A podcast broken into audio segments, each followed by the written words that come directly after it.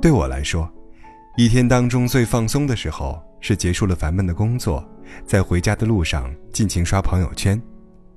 一个人分享了一天的所见所闻，另一个人给予点赞或评论，只要一会儿功夫，就能知悉世界各地的人情冷暖，颇有皇上阅览奏章的霸气。小小的朋友圈就像社会的投影，每个人都有截然不同的个性。上次和师妹夜谈，她同我感慨，微信加的好友越来越多，有时候反而会茫然该和谁保持联系。她问我。在这个快节奏的社会里，怎么判断一个人是否值得交往呢？汉森说：“有人给你灵感，也有人耗尽你的精力，你应该对他们做明智挑选。”在我看来，与人交往，首先应该远离这三种人，尤其当他们出现在你的朋友圈，一定要警惕。有杠精属性的人，不应该深交。上周心血来潮做了晚饭，在朋友圈晒了张精心摆盘的成品图，和许久未见的老朋友在评论里聊得火热。安静的夜晚，浪漫的晚餐，还有隔在屏幕那头相谈甚欢的好友，周末的一切都很美好，除了一个不合时宜的留言，看着还行，熟没熟啊？估计很难下咽。留言的人。并不是什么很熟的朋友，只是身处同一所公司，平时有业务上的往来，大家泛泛之交，可他却习惯性的对别人的生活指手画脚。我已经不止一次看到他在留言里这样找存在感了。他的评论要么是打击，要么是挖苦，把找茬发挥到了极致。别人发自拍，他一定指出哪里 P 过；发风景照。他说：“不如自己拍的好看。”感慨人生，他就评论无病呻吟。他凭借自己的咄咄逼人，在公司一战成名，每天乐此不疲地批判他人的生活，活脱脱的杠精属性。不知道你身边有没有这种人？他们把刻薄嘴贱当成耿直诚实，把目中无人当伶牙俐齿，把别人难过当成玻璃心。口吐的从来不是莲花，而是子弹。和这种人做朋友，很容易在他的连环打击下变得不自信，久而久之变得极度自卑，甚至因为耳濡目染，使你开始做一些同样令人反感的事。莫名的找茬和抬杠，只会让原本复杂的生活变得更加麻烦。这种有着杠精属性的人，一定不能深交。很喜欢《奇迹男孩》里的一句台词：“善良一点，毕竟每个人都在与人生苦战。与人交往，不要求保持时时刻刻的温柔，至少也应该收敛自己的敌意。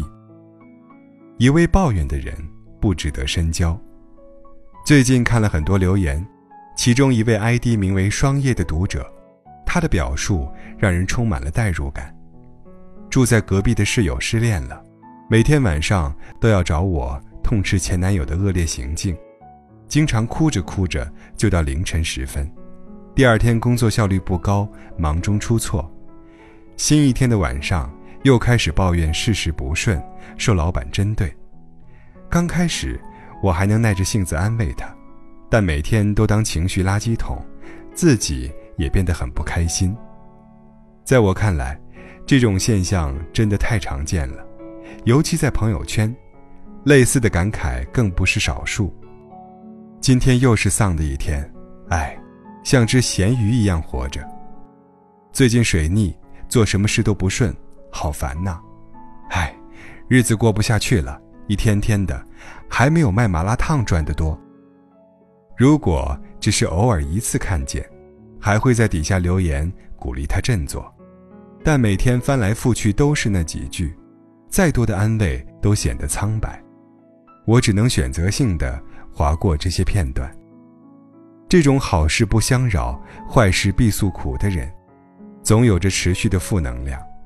他们只知道向别人索取安慰，却从没考虑过坏情绪给别人造成的影响。如果你的劝慰无法生效，他的丧还会变本加厉。唯一的办法只能是远离。一味抱怨的人一定不值得深交。村上春树在《无无无》里写：“你要做一个不动声色的大人，不准情绪化，不准偷偷想念，不准回头看。去过自己另外的生活。你要听话。”不是所有的鱼都会生活在同一片海里。作为一个成年人，首先应该学会自我调节，而不是任由坏情绪泛滥成灾，殃及身边的人，与你共勉。毫无边界感的人，不必要深交。叔本华说：“人就像寒冬里的刺猬，互相靠太近会被刺痛，彼此离太远又会感觉寒冷。”与人相处需要保持合适的边界，但身边总有一种人把麻烦别人当做理所当然。前段时间网上流传一个段子，一个人挨个私信了微信群友，号召大家给他的闺女投票，语气生硬，投完之后还要求截图反馈。连续两个星期，这位大哥每天群发号召一次，大家不堪其扰。终于有一天，有人说：“我觉得一号小姑娘比你家闺女可爱。”这句话迅速得到了很多人的附和，以至于大家直接在群里撕破脸。其实每次看到群发投票的信息，我的第一反应都是拒绝的。有些时候，对待这种麻烦别人而不自知的人，真的宁肯用这种方式一绝后患。除了这种现象。